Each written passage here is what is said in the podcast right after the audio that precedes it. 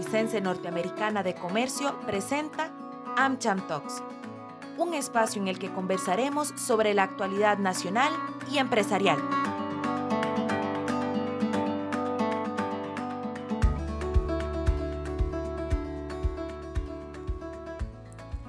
Bienvenidos a nuestro programa AmCham Talks.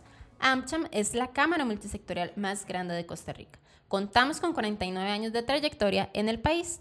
Este espacio tiene como objetivo brindar información en temas de actualidad mediante conversatorios y entrevistas con diferentes invitados. Les saluda Mariam Zúñiga. Para alcanzar las grandes metas para el desarrollo del país es indispensable la unión de esfuerzos público-privados, aún más con el compromiso de nuestro país con la Agenda 2030. Hoy conversaremos sobre la importancia de las alianzas público-privadas en marco de la sostenibilidad, para lo cual nos acompaña Aitor Yodio, director ejecutivo de la Fundación para la Sostenibilidad y Equidad Aliarse. Bienvenido.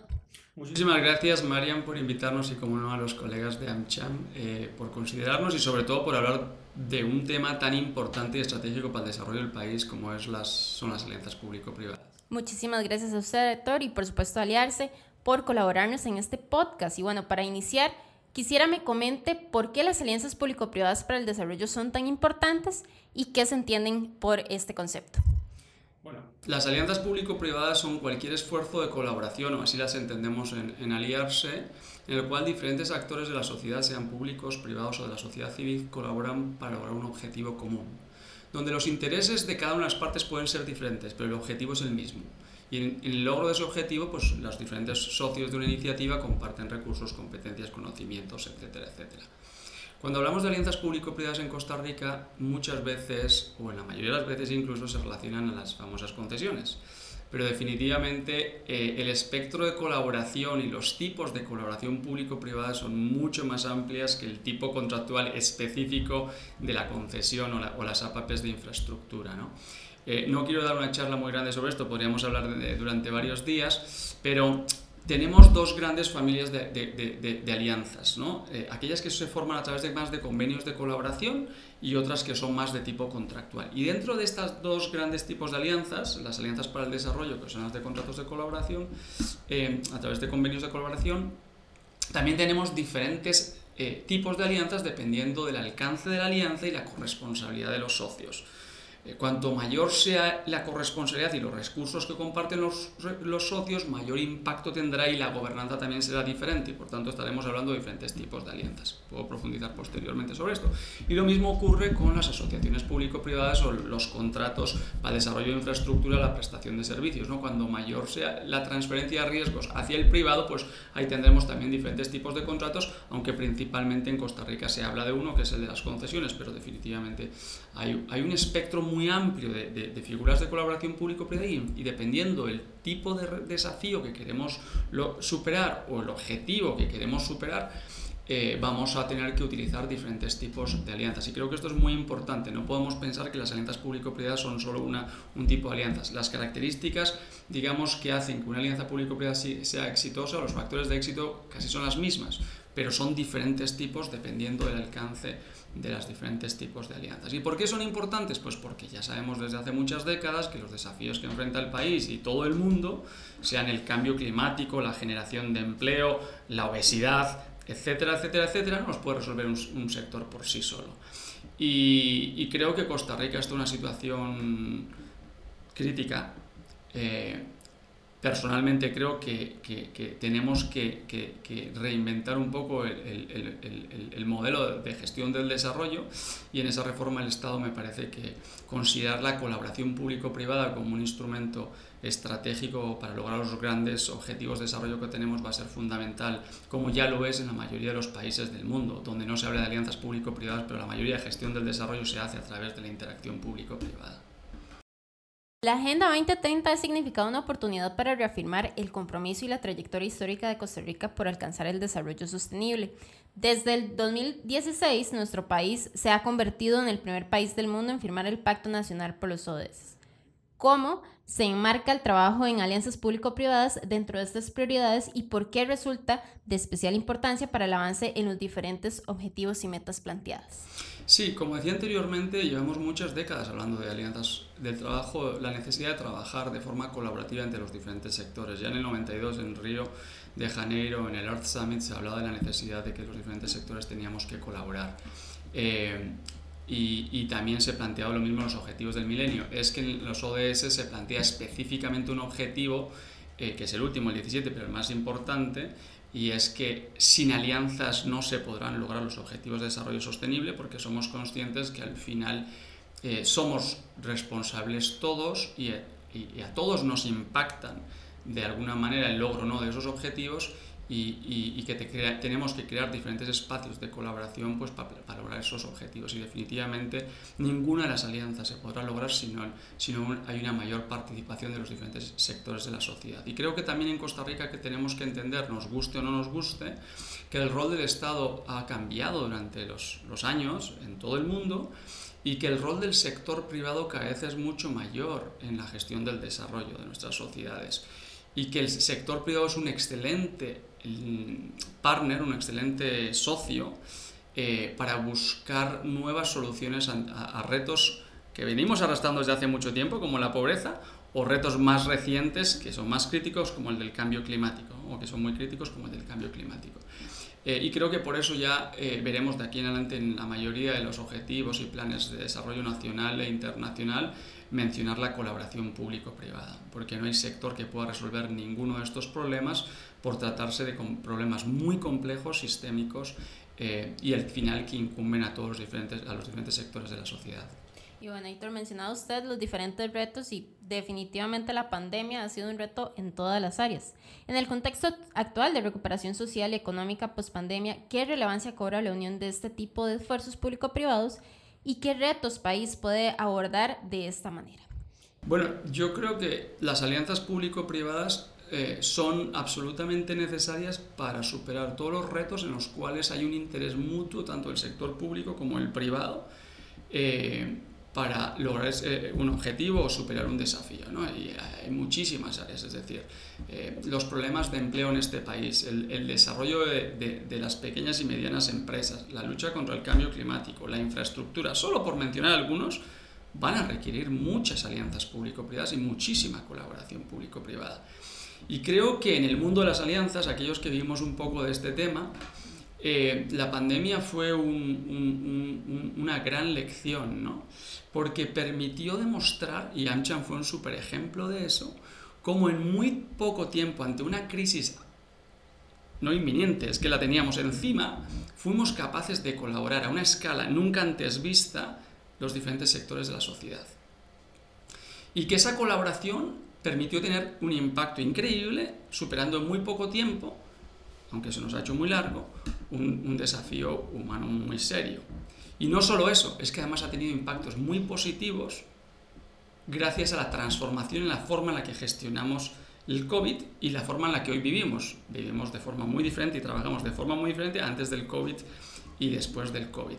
Y creo que si fuéramos conscientes de la urgencia de problemas como la educación, el empleo, la infraestructura en este país, estaríamos haciendo más alianzas público-privadas. La pregunta es, ¿por qué no lo estamos haciendo? Si esto nos está costando mucho en pobreza, en recursos humanos, en recursos financieros, en vidas, etc. Eh, y yo creo que hay dos grandes desafíos país. podríamos especificar mucho más, pero yo creo que hay dos grandes. Uno es ideológico.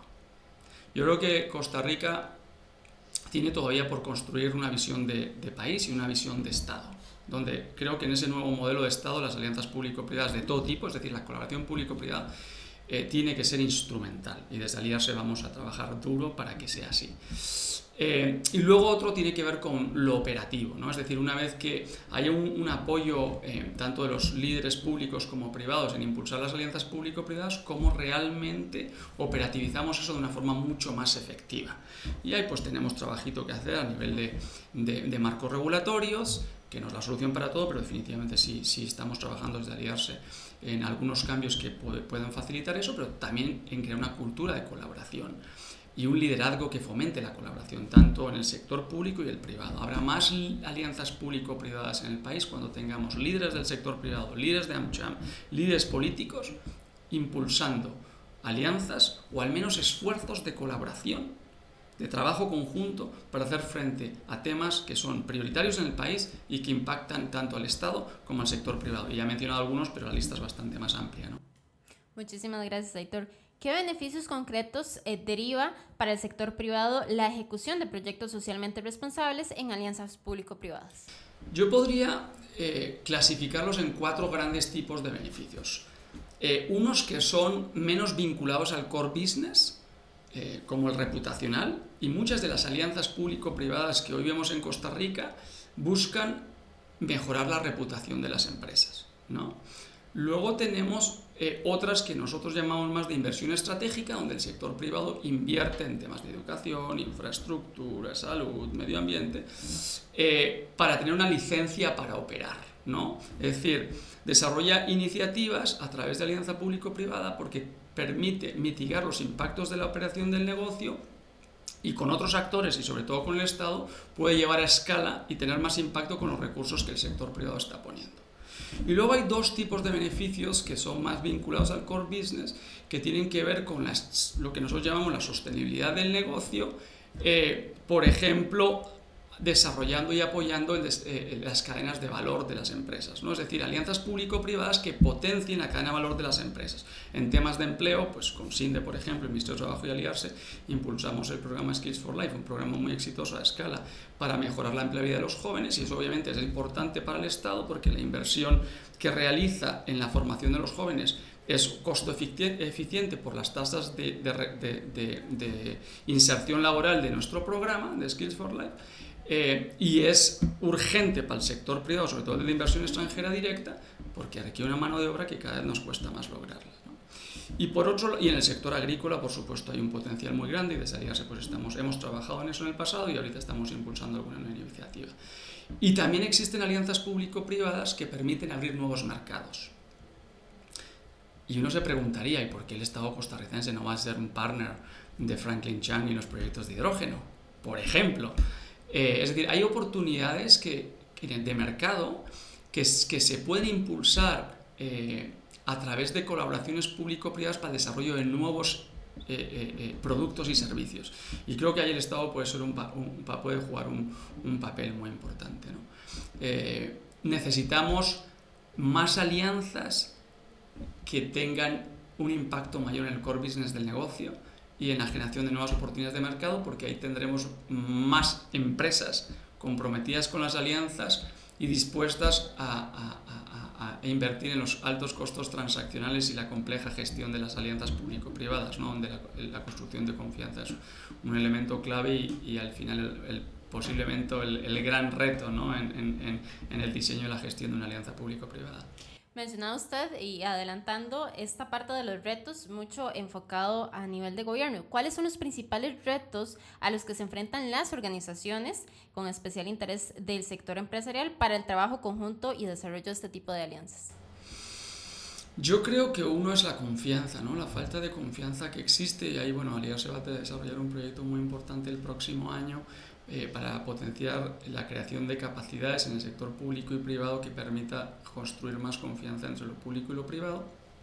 Creo que, por supuesto, necesitamos, eh, tanto en el sector privado como en el sector público, y sobre todo yo me atrevo a decir más en el Estado, la necesidad de definir áreas estratégicas prioritarias para el trabajo colaborativo con el sector privado. Es decir, a nosotros nos encantaría que los jerarcas de X institución definan con claridad cuáles son sus prioridades y en qué áreas quisieran trabajar con el sector privado. ¿no? Eh, y, por otro lado, eh, definitivamente tenemos un desafío que parece absurdo, pero hoy en muchas instituciones públicas la firma de un convenio de colaboración, no estoy hablando de contrato, estoy hablando de una firma de un convenio de colaboración entre una empresa o un grupo de empresas con una institución pública puede tomar dos años y en el peor de los casos cuatro años. Estamos hablando en un convenio donde no hay una transacción financiera entre lo público y lo privado. Eh, es muy difícil que impulsemos alianzas, impulsemos alianzas a escalas cuando tenemos tantas barreras administrativas para ello. Eh, y creo que eso se debe a que muchos actores claves en, en, las instituciones públicas no, no, o no comparten la visión de lo que yo estoy compartiendo hoy o, o, no han entendido la importancia de las alianzas público-privadas en el quehacer diario de la institución y sobre todo en el logro de los objetivos de la institución, que al final es generar bienestar para la mayoría, y ese es el objetivo del sector público, privado y, la sociedad civil, creando valor tanto público como privado. Y yo creo que ese es parte, uno de los desafíos más importantes que tenemos. Necesitamos más costarricenses conscientes eh, de, de, que o trabajamos juntos porque todos estamos en este gran bote llamado Costa Rica, o va a ser difícil que mejoremos los niveles de pobreza y generemos oportunidades de empleo donde más se necesita en el país y sabemos muy bien cuáles son los diagnósticos y dónde tenemos que hacer la diferencia en Costa Rica. Muchísimas gracias, Aitor. Ya para finalizar, agradezco me pueda brindar un mensaje de cierre sobre lo más importante de este eh, tema.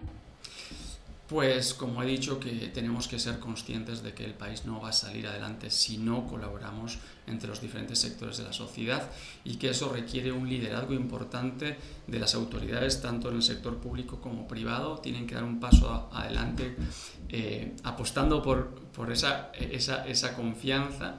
Eh, y, y, definitivamente con proyectos país que nos permita mostrar que si nos volcamos a hacerlo como lo hicimos en el COVID, definitivamente somos capaces de trabajar juntos, eh, resolver forma, problemas de forma diferente y sobre todo de una forma más costo efectiva. Y creo que es de interés de todos pero cuesta que demos ese, ese, ese primer paso. Y el otro, creo que en esta reforma del Estado de la que tanto se habla y que posiblemente todavía no se ha discutido tanto como uno quisiera, eh, que las APPs, las alianzas público-privadas, la colaboración público-privada en general definitivamente tiene que ser instrumental porque necesitamos tener más impacto con los recursos que tenemos. Y las alianzas público-privadas pueden generar mucha innovación para la construcción de soluciones, para la prestación de servicios, eh, para el desarrollo de infraestructura eh, y esa es la Costa Rica que nosotros anhelamos y es la Costa Rica por la cual estamos trabajando y creo que el sector privado y AmCham tiene que jugar un papel importante en apostar por esta agenda y ojalá pues lo logramos porque si no va a ser difícil que la mayoría de las personas que hoy viven en condiciones de vulnerabilidad puedan salir de esas condiciones. Muchísimas gracias, Aitor, por acompañarnos y por compartir este espacio con nosotros. Muchísimas gracias a ustedes, como siempre, y, y que sigan trabajando duro por hacer de este un país más maravilloso. Muchas gracias y por supuesto gracias a ustedes por acompañarnos en un episodio más de AmCham Talks, su programa de actualidad. Le invitamos a seguirnos en todas nuestras redes sociales como AmCham Costa Rica. Muchas gracias por su compañía y los esperamos en nuestro próximo episodio.